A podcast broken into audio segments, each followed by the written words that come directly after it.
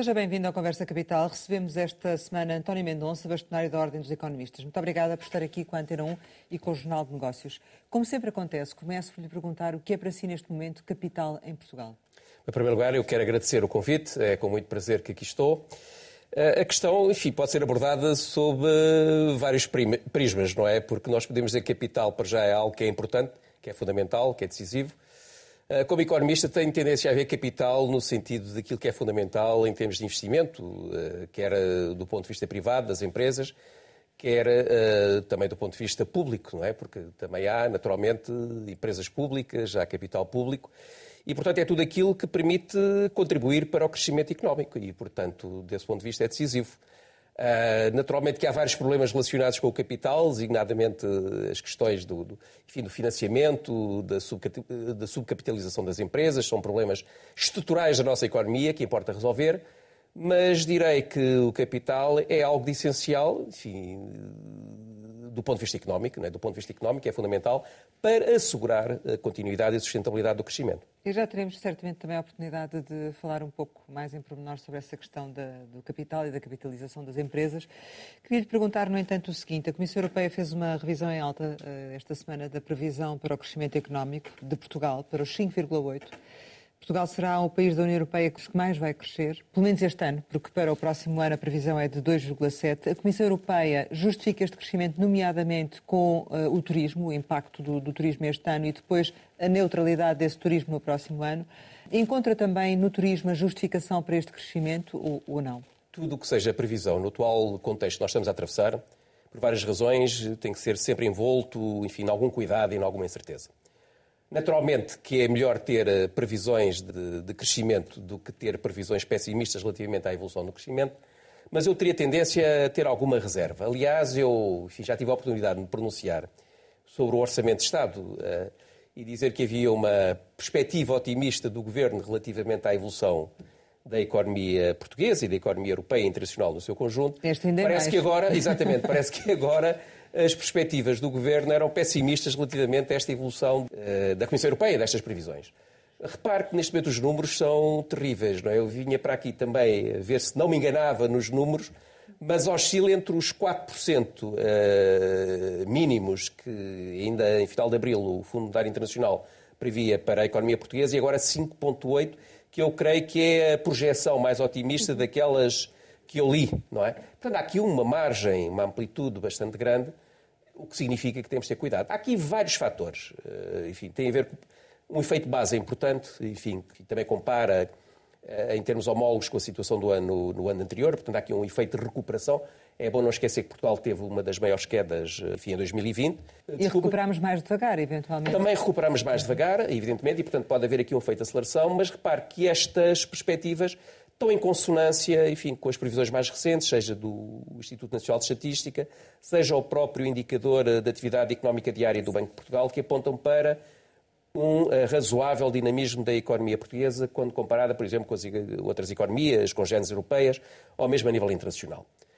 Há seguramente aqui vários fatores. Uh, enfim, o turismo pode efetivamente ser um fator, enfim, a previsão que existe uma recuperação do turismo. Há sinais que apontam para isso, já está em curso digamos, pode ter aqui um efeito positivo.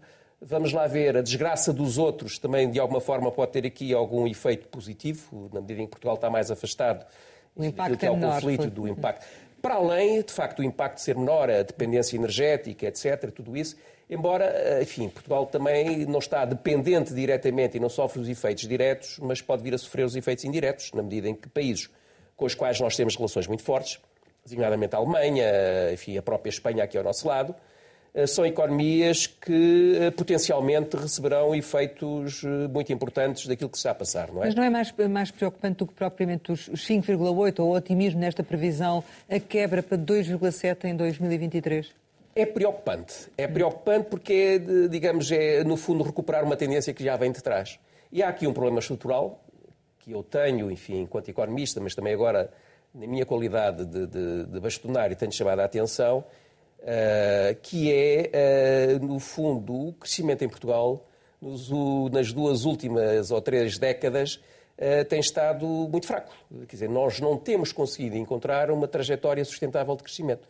Não quer dizer que não haja períodos, um ano, dois anos, três anos, em que de facto até crescemos, mas quando nós comparamos a evolução em termos médios, de facto é muito negativo. E esta e até... dependência ao turismo, não é? Quer dizer, eh, Exatamente, esse é outro fator. Sim. Eu julgo que o turismo é bom, mas repare, é aquilo que eu costumo dizer, Portugal necessita, de certa maneira, de um novo modelo económico. Eh, digamos que tínhamos um modelo antigo que se esgotou, houve a tentativa de construir um novo modelo económico muito baseado na nossa integração europeia, mas de facto esse modelo não se articulou e não se construiu de forma coerente. Eh, nós, fundamentalmente, eh, enfim, respondemos a estímulos externos. A própria entrada no euro, quando nós olhamos e comparamos as taxas de crescimento pós-entrada no euro, de facto também tiveram uma tendência para, para, para se reduzirem. Portanto, Somos reativos, um choque, reativos em vez de proativos, é? Exatamente. Nós temos tido nos últimos anos uma tendência mais reativa, respondemos a estímulos externos, provavelmente com efêmeros, e, portanto, não há aqui uma, uma eh, vamos lá, uma, uma, uma força interna, endógena, que permita aproveitar as conjunturas que são favoráveis, externas, designadamente a questão do turismo, mas que permitam uh, sentar a economia uh, numa estrutura mais diversificada, com mais coerência e que permita resistir aos choques externos. Mas é? então que modelo é que devia ser esse? Basta olhar para aquilo que neste momento têm sido as preocupações europeias. Repare que a própria Europa ficou surpreendida, em primeiro lugar, com a dependência energética, acordou para a necessidade de encontrar eh, formas mais sustentáveis de, de, de, de assegurar a, enfim, a, a, o abastecimento energético, mas também ficou espantada com a dependência que tem de matérias-primas essenciais de outros países. Mas Portugal, nesse ponto, não está tão dependente quanto outros países. Não é? Exatamente. E vamos lá. E a própria Europa fala neste momento num processo de reindustrialização, da necessidade de encontrar bases internas, precisamente que deem mais sustentabilidade a todo o processo de crescimento e que provavelmente tem que olhar para a globalização numa perspectiva, não é, penso eu, e não deve ser essa a perspectiva, de negar a globalização e voltar a uma situação de, de, vamos lá, de autarcias económicas ou de nacionalismos económicos exacerbados, mas é gerir um pouco melhor a globalização. Há um problema que para mim é central no processo de globalização, que é o seguinte. Facto, as empresas globalizaram-se, foram criadas as cadeias enfim, internacionais de valor, mas não houve a capacidade, em termos das instituições internacionais, particularmente aquelas que têm a seu cargo uma certa gestão macroeconómica global de acompanhar esse processo. E, portanto, há aqui, vamos lá, uma, uma, uma falha que é necessário encontrar também a nível internacional a capacidade, digamos, de gerir, de regular este próprio processo de globalização, de maneira que todos possam tirar vantagens desse processo. Tivemos, a seguir à Segunda Guerra Mundial, até aos anos 70, 80, apesar de tudo, instituições internacionais, como o sistema de Bretton Woods, que acabava por funcionar como uma não direi um governo, mas uma, uma, uma, uma, agência de regulação económica internacional que tinha impactos importantes e que permitiu assegurar o crescimento económico internacional, mas depois, a partir de certa altura, perdeu-se essa capacidade. E os Estados, de certa maneira, e os governos perderam capacidade de influenciar. Mas como é que Portugal pode aproveitar eh, estas. Eh, pode. Assim? Penso que Portugal, dentro de certos limites, também pode ter cuidado. Nós, repara, porque é que é a nossa dependência do turismo? Porque nós, com todos os aspectos positivos que ocorreram em termos da economia portuguesa, mas nós perdemos capacidade interna produtiva. Nós tínhamos determinadas indústrias que de facto desapareceram.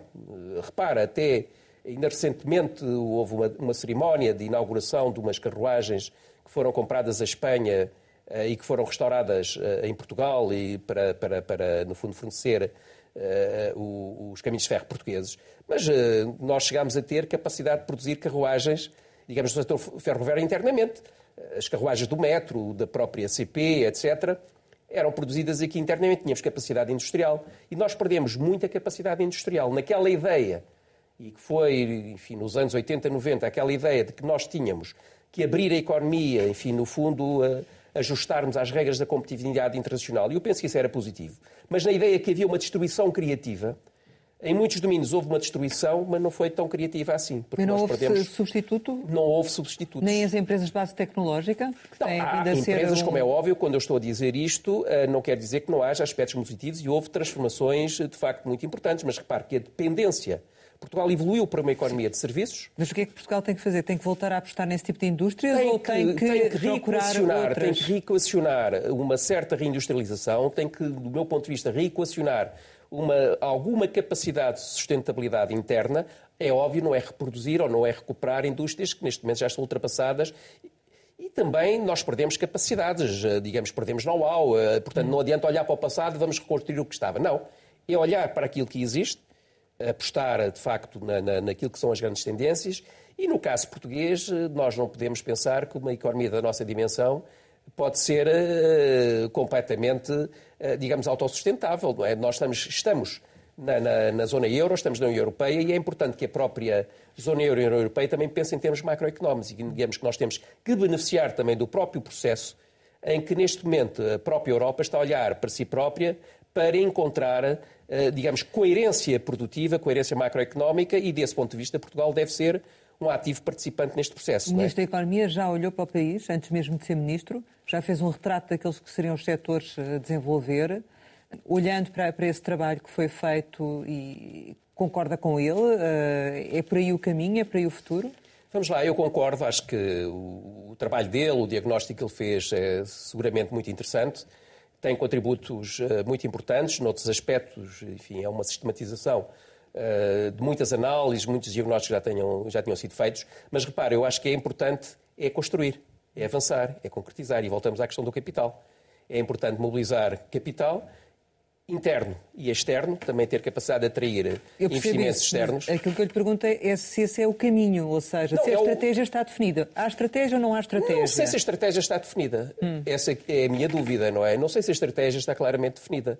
Uh, portanto, eu tenho algumas dúvidas relativamente a existir efetivamente uma estratégia uh, no que diz respeito à tal construção de um modelo económico alternativo que eu estava a falar. Não sei, tenho algumas dúvidas. E repare, há um exemplo sempre que eu costumo utilizar nesta matéria, que é o novo aeroporto de Lisboa, não é? Há 60 anos que andamos a discutir o novo aeroporto de Lisboa.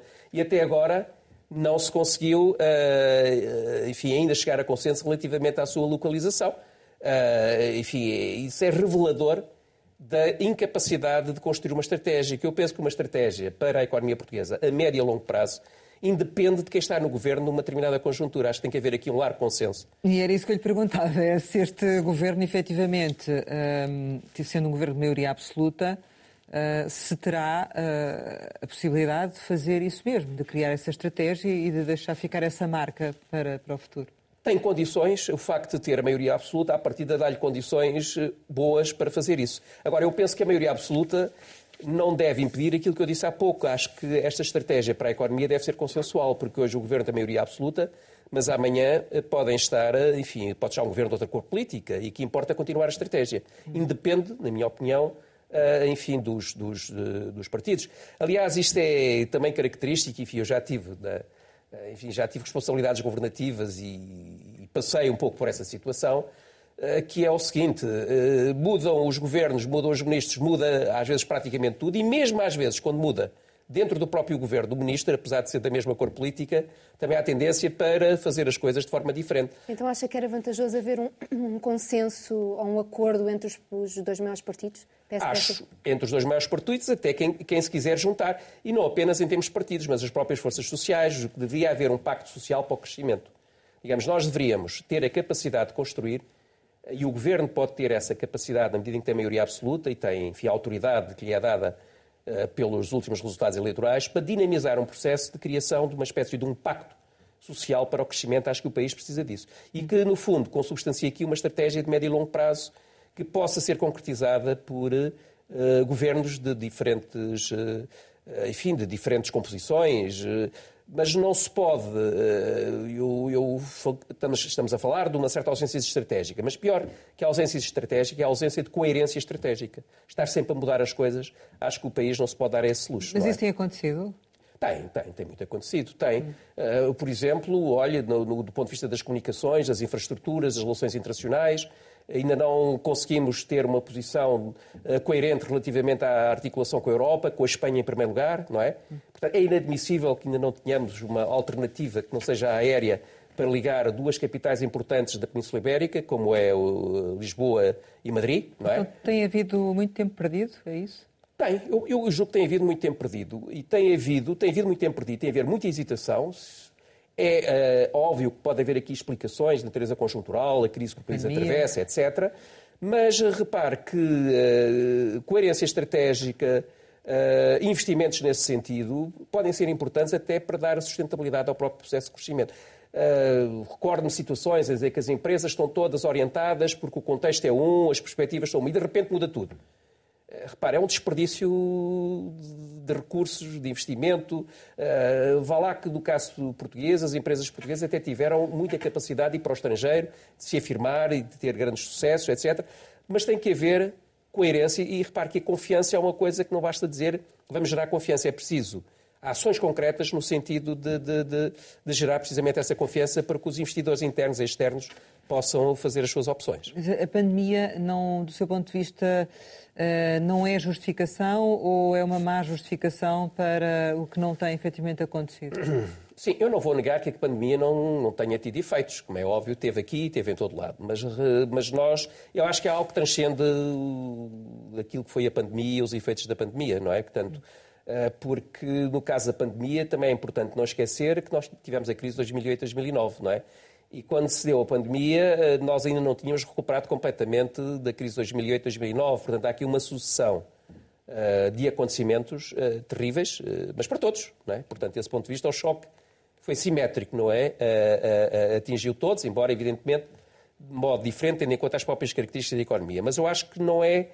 É um fator que ajuda a explicar, que pode explicar, mas não é o fator decisivo. Acho que vem de trás, eh, vem provavelmente de uma incapacidade de aproveitar o próprio processo de integração económica. Nós tivemos tendência para, para, para reagir no imediato. Uh, Aliás, é curioso, enfim, quem faça uma análise de longo prazo daquilo que foi o crescimento da economia portuguesa, nós verificamos que há ali um período em que a economia portuguesa até cresce bem, não é? E aquele período que é imediatamente a seguir a adesão às comunidades, não é? Há ali uns anos, mas depois imediatamente esgota-se o fluxo de fundos e imediatamente nós caímos, no, no, no, digamos, numa tendência estagnante, não é? E eu espero que aquilo que está a acontecer agora com as verbas do PRR e, enfim, do, do 2030, não é? Eh, uhum. Portanto, não vão gerar o mesmo tipo de fenómeno. Quer dizer, há uma injeção muito grande de, de, de fundos, enfim, que tem, obviamente, impactos nos primeiros anos, mas deixam pouca coisa. E por isso é que eu penso que é muito importante haver uh, um processo de monitorização, de acompanhamento progressivo, de correção de trajetórias. Mas vocês supostamente iam fazer isso, não é?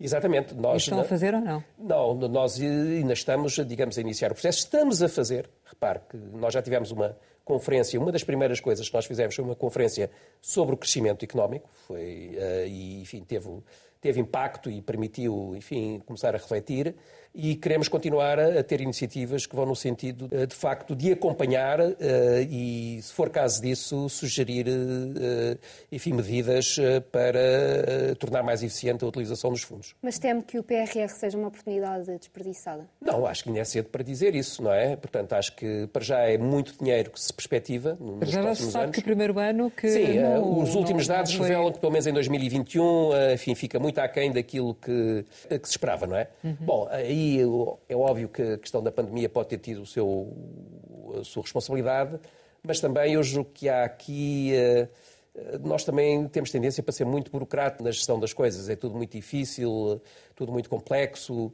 E, por outro lado, enfim, também há aqui, penso eu, fatores que entretanto vieram, cá está a natureza conjuntural, também podem eh, ter eh, tido algum efeito, designadamente o aumento dos preços de energia, por exemplo, na construção os preços estão por aí acima, etc. Enfim, há fatores, mas o que é que isto significa? Isto significa que nós temos de estar atentos e temos de ter a capacidade de ir corrigindo e de encontrar, eh, e de encontrar medidas que possam uh, corrigir. Os valores dos contratos estão sempre a mudar em função desses problemas Exatamente, da energia, das é? matérias-primas. Agora, o que eu gostava de perceber é como é que vocês vão efetivamente tentar controlar este PRR? O que é que vão fazer? Não, não é controlar, vamos lá ver. Nós eh, não nos pretendemos substituir, como é óbvio, ao, ao Governo e, enfim, ao responsável, mas nós já estamos a trabalhar em termos da criação de um grupo de trabalho para estudar formas mais concretas de acompanhar e, portanto, nós vamos chamando a atenção. Eh, enfim, Dê-me um exemplo sabe, para percebermos melhor o que será o vosso acompanhamento. Não, por exemplo, setores concretos. Hum. Não é? Nós vamos fazer, por uma hipótese, uma, uma, um estudo, uma conferência com especialistas do setor que, em que eles possam dizer o que é que está a acontecer nesse setor concreto relativamente à aplicação das verbas de PRR. Podemos fazer indicadores económicos e estamos também a pensar nisso no sentido de criar indicadores que tenham a ver com, com a evolução. Nós estamos a trabalhar nisso, enfim, temos vários colegas, enfim, que são especialistas em diferentes áreas, que nós queremos mobilizar no sentido de ir construindo progressivamente. Agora, reparo, a Ordem dos Economistas também não se pode substituir às instituições, e felizmente que o país tem várias instituições que estão a acompanhar, desde já o próprio Conselho das Finanças Públicas, enfim, e outras instituições têm competências técnicas e capacidade e com as quais nós também temos intenção de trabalhar e de colaborar no sentido de precisamente acompanhar e alertar para aquilo que deve ser feito. Relativamente ainda à questão, e regressando um bocadinho aqui ao início da nossa conversa, quando falámos do crescimento económico, uh, olhando realmente para estes números de, de Bruxelas, uh, parece que Portugal não está, não está a sentir a inflação, não está a sentir o preço da energia, não está a sentir os custos da matéria-prima. Ficamos assim, parece que os números não traduzem a, a realidade. Qual é a interpretação disto? É verdade, há, há, digamos, há uma certa surpresa que tem a ver que, de facto, enfim, quando nós falamos com as pessoas, empresários, eles chamam a atenção enfim, para as dificuldades em arranjar a, a, a, funcionários, em deparar-se com os custos da, que estão ligados à atividade produtiva, etc. Enfim, corresponde a algum sentimento de, de, de, de um dinamismo económico com dificuldades, é, efetivamente. Mas, de facto, aqui, claramente, como eu disse há pouco no início, não é? Eh, eu considerava, numa primeira análise, o, o enquadramento macroeconómico do orçamento apresentado pelo Governo otimista e, eventualmente, não tinha em conta todos os impactos. Estes números parece virem dar razão, não é? Mas isso significa que também estão a ser tomadas as medidas certas para evitar esse impacto ou não? Uh, vamos lá. Uh, eu julgo que as medidas que estão a ser tomadas são medidas importantes, sobretudo têm atenção enfim, alguns setores que eventualmente sofrem mais os impactos, enfim, os setores mais desfavorecidos, atacar um pouco a questão dos preços de energia. Uh, mas eu julgo que, enfim, uh, seguramente que vai ser necessário mais, mais medidas, não é? Uh, seguramente vai ser necessário mais medidas. A que nível? A, a, todos os níveis, mas, mas vamos lá ver, eu acho que nós devemos estar preparados e talvez essa tenha sido a estratégia do Governo, quando apresenta números para o orçamento, que são números muito positivos designadamente aproveitando os resultados positivos, quer do ano anterior, da redução do déficit, quer mesmo até do, de 2019, em que o país registrou uh, o primeiro assistente orçamental em democracia, não é? Como dizia o, o, o professor Mário Centeno, quando era Ministro das Finanças, não é? Uh, e uh, o déficit previsto de 1,9 para este ano, creio que ainda são esses os números que mantém. Eu, talvez o Governo queira capitalizar e queira aproveitar um pouco para ter autoridade em termos europeus para, enfim, quando se tratar da Europa no seu conjunto encontrar respostas, eh, isto partindo, enfim, construindo o cenário mais pessimista de evolução da economia uh, europeia, que haja mais mão de obra do governo para, para participar. Reparem que nós agora estamos em condições de reivindicar na medida em que nós próprios assumimos claramente medidas de contenção, de, enfim, de não derrapar em matéria orçamental. Mas esse é o discurso também agora do Ministro, não é? Do novo exatamente. Ministro. Mas repara, é, é que nós não sabemos exatamente o que é que isto tudo vai dar, não é? Hum. E, portanto, temos que jogar com incerteza. E é importante estarmos preparados para a necessidade de haver medidas de, de ataque aos problemas económicos e aos efeitos da, da, da guerra a nível europeu. Penso que tem que ser algo conjugado a nível europeu. Eu julgo que Portugal não tem capacidade sozinho para responder a, a, essas. De contenção de preços da energia, principalmente. Por exemplo, acho que tem que haver, porque, eh, enfim, a subida dos preços da energia, neste momento, eh, não é provocada por fatores idênticos ao que já foi noutra, noutras épocas. Tem, tem a ver especificamente com aquilo que foi a recuperação, enfim, pós-Covid, com os estrangulamentos do lado da oferta, com a, as dificuldades da logística internacional, eh, com ações de cartelização, é importante. Quando nós olhamos para os lucros de certas empresas internacionais, nós vemos que dispararam em muitos domínios e, portanto, também tem que haver aqui atenção a esse aspecto. Portanto, há aqui medidas mais, eh, enfim, mais específicas que eventualmente querem medidas específicas. Mas e medidas não... do, ponto de vista, do ponto de vista nacional para atenuar a perda de poder de compra diretamente, não, não, julga que não serão necessárias? São. São medidas, eu acho que tem que, tem que ser cautelar a, eh, a que sim, a perda do poder de compra, evidentemente com, uh, com a, a, vamos, o discernimento que deve existir, mas eu acho que deve haver aqui uma preocupação de acautelar o poder de compra e não apenas dos mais desfavorecidos. Eu acho que é importante também acautelar o poder de compra geral, até porque, repare, nós neste momento corremos o risco e as dinâmicas internacionais das próprias exportações do comércio internacional, se bem que os últimos dados são dados relativamente positivos em relação à evolução das exportações, pelo menos no que diz respeito à economia portuguesa. Mas uh, quando nós olhamos para aquilo que são as tendências dos últimos tempos de evolução do comércio internacional, uh, temos que ter um pouco de atenção, porque até à crise de 2008-2009, uh, o comércio internacional crescia a taxas duas a três vezes superiores ao crescimento do PIB, e a partir da crise de 2008-2009 as taxas estão muito parecidas. O comércio internacional cresce a taxa muito semelhante, a taxas muito semelhantes à do crescimento da, da economia eh, internacional. Isto significa que, eventualmente, aquela ideia de que tudo está na exportação e que temos de exportar, tem, nós temos que reequacionar isso um pouco, uh, no sentido também temos que assegurar, há pouco, recuperando aquilo que há pouco estávamos a falar, alguma sustentabilidade interna, não é? E, portanto, a procura interna também pode ser um fator. Aliás, é ela é que tem sido a responsável pela recuperação económica, não nos podemos esquecer disso. O contributo à procura externa tem sido reduzido, não é? comparativamente nesse... à, à, procura interna. Não é? E nesse sentido faria, faria sentido, por exemplo, reduzir o IVA, como já outros países fizeram em alguns pode, bens essenciais? Pode. Eu acho que nós temos que olhar para, para, para o sistema fiscal de uma forma integrada. Portanto, o nosso mal tem sido, em matéria fiscal, uh, ir sempre tomando medidas, uh, enfim de caráter uh, pontual e que depois podem acabar por perder a coerência global. É? E, portanto, eu julgo que temos que olhar, provavelmente não será agora de mas devemos começar a pensar nisso. Devemos começar a pensar nisso, se calhar já para o próximo orçamento. Aliás, este orçamento já leva, no fundo, a economia já, cinco meses já, já passaram e, portanto, já temos que começar a, a pensar no próximo no orçamento e provavelmente olhar para o sistema fiscal de uma forma mais integrada. Mas faz todo o sentido, penso eu, rediscutir, eh, enfim, as taxas, eh, as taxas do IVA, não é?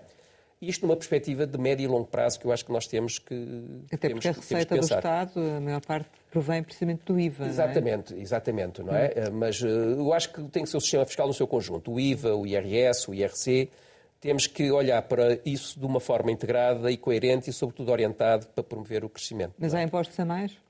Não, não há impostos a mais, há impostos. todos nós nos queixamos dos impostos, não conheço ninguém, mas quando nós olhamos para aquilo que é, uh, vamos lá, o quer do lado das receitas, quer do lado das despesas, o peso uh, do, do, do, orçamento de Estado, enfim, estamos abaixo até daquilo uh, que são os países mais desenvolvidos da Europa.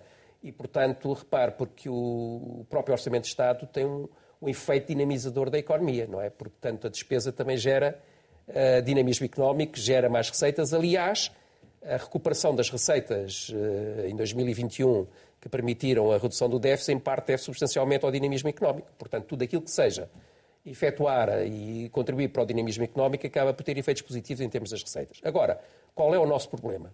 O nosso problema é que é, parece que é tudo rico em Portugal, não é? E, portanto, ou seja, uh, aquilo que incide, enfim, de rendimentos que são relativamente baixos, as taxas são bastante grandes, não é? E eu penso que tem que haver aqui uma revisão, e voltando àquilo que eu há pouco estava a dizer, do ponto de vista de nós temos que ter preocupação com as classes mais desfavorecidas, mas também não podemos descurar. Os setores, que globalmente é um conceito muito impreciso, mas que nós designamos de classes médias, possam também elas próprias beneficiar, de, de, digamos, de alívio fiscal, que é muito importante, porque elas é que são inovadoras, eh, elas é que têm, elas têm que ter a noção, durante os últimos anos, houve de facto aqui uma, uma paragem em termos das perspectivas de promoção, de progressão nas carreiras, etc., eh, de setores que são importantes do ponto de vista do consumo, portanto, do ponto de vista da despesa, mas também do ponto de vista da inovação. São os setores mais bem formados, mais qualificados, que têm que ter uma contrapartida relativamente para aquilo que dão como contributo para, o, para a economia do mas país. Mas acredita que há um excesso de progressividade no IRS? Não, não, não teria tendência a dizer isso. Teria a tendência a dizer que provavelmente as taxas mais elevadas estão ainda num, num, patamar muito baixo. Não é? Provavelmente devia-se elevar uh, o, o, nível de rendimento em que se aplica a taxa, a taxa máxima, não é? Portanto, cá está. Devia ser olhado uh, no conjunto. Mas repare, estes estudos têm que ser feitos, não é?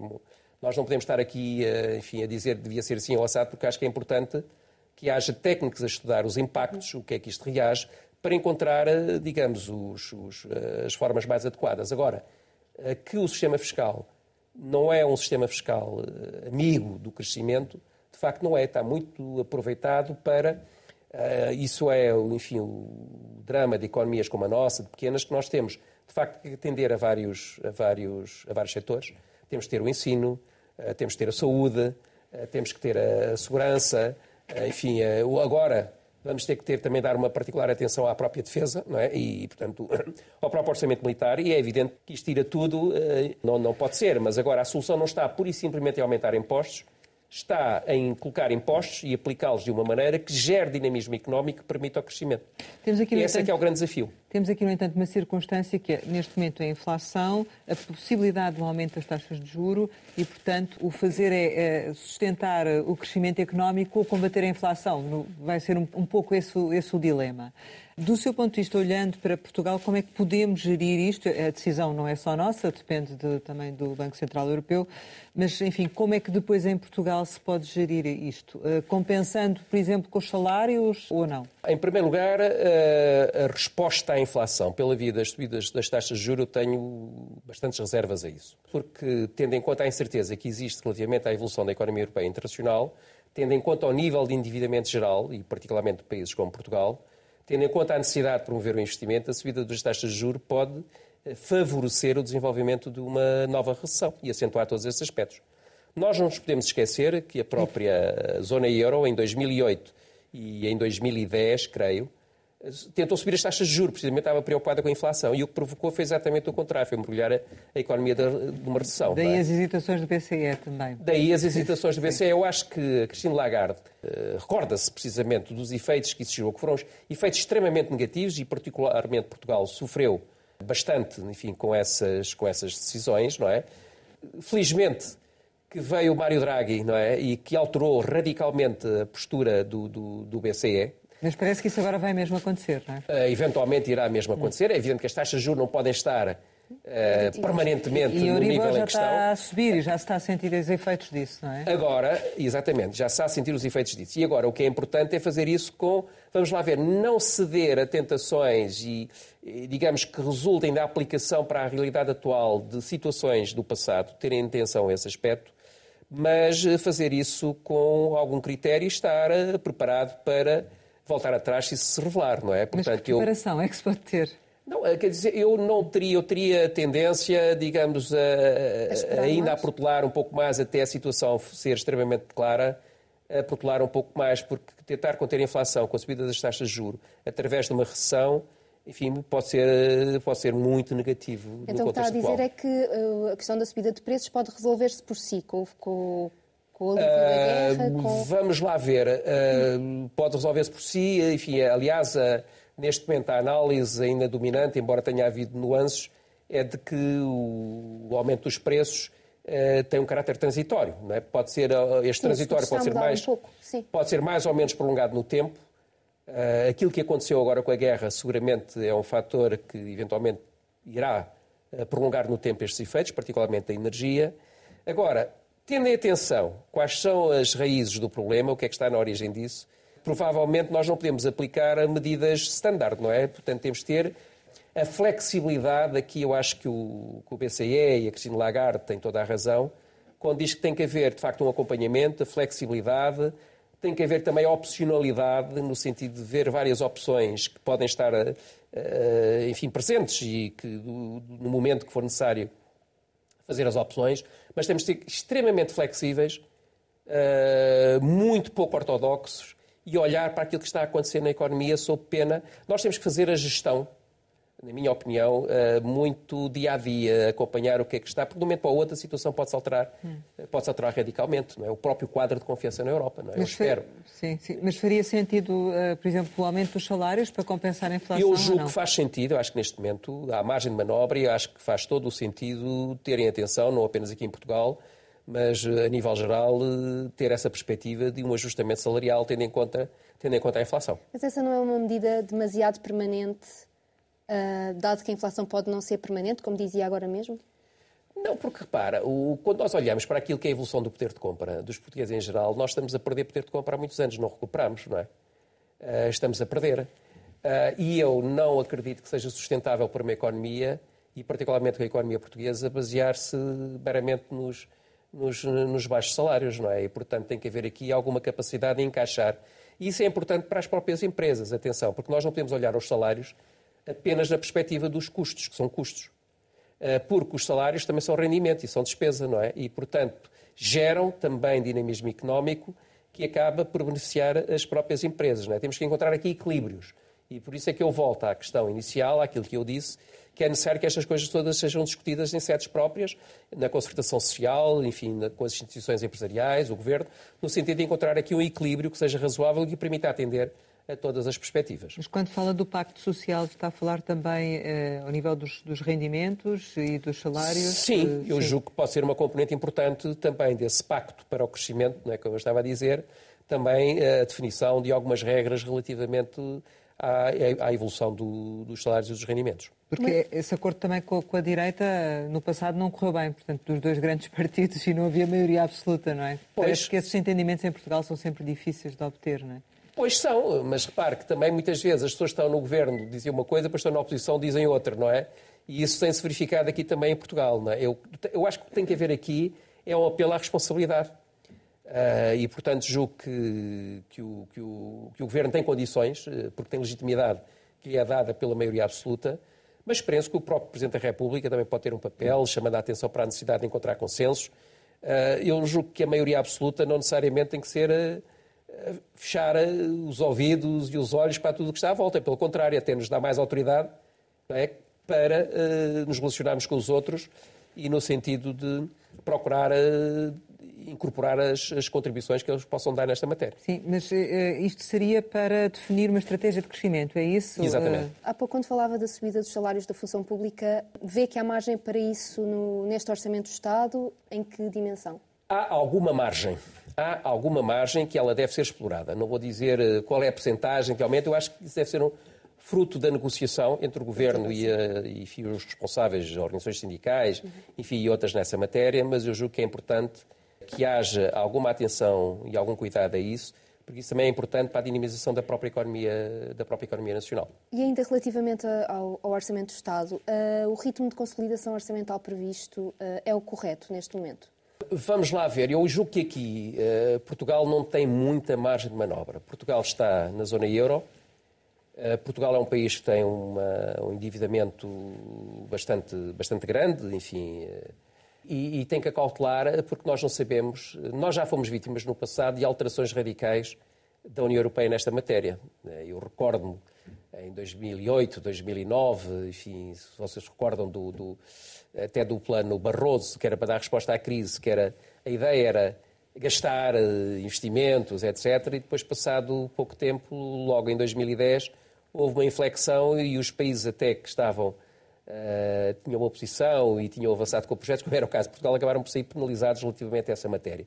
E, portanto, esta alteração de políticas, ou seja, quando eu falo de uh, de, de, de, falta de coerência do país, não é nada que também não exista lá fora, não é? E na própria União Europeia. E, portanto, Portugal julgo que tem uh, preocupação de ter uh, as coisas minimamente controladas para não ser surpreendido. Agora, enfim, pôr-se uh, a gastar ou a ter déficits que depois, mais tarde, possam voltar-se contra, contra o próprio Portugal. Sim, Portanto, ou seja, ano... Portugal tem que também ter um papel ativo na, na, nas instituições europeias, no sentido de haver aqui uma resposta conjunta e integrada. No fundo, é importante ter o aval do conjunto na, na resposta à crise. E, e por isso é que eu digo que, o, que a, as metas de consolidação orçamental para Portugal também se explicam à luz de que Portugal, enfim, quer ser reconhecido como sendo um país que respeita as regras, não é? Portanto, eu penso que aqui tem que haver é uma atitude global da Europa no seu conjunto, da zona euro, porque neste momento os problemas são problemas uh, da zona euro, enfim, da União Europeia, mas particularmente da zona euro no seu conjunto. E, portanto, a resposta tem que ser uma resposta integrada do conjunto da zona euro e não deixar os países abandonados. Sim, mas a atitude global, pelo menos este ano, é de manter as regras orçamentais suspensas. Portanto, a minha questão é se, este, se não seria útil aproveitar ainda essa flexibilidade para atacar uh, questões mais prementes, como a perda de poder de compra. Sim, é uma hipótese, é uma possibilidade. Digamos que haveria margem de manobra para outra atitude.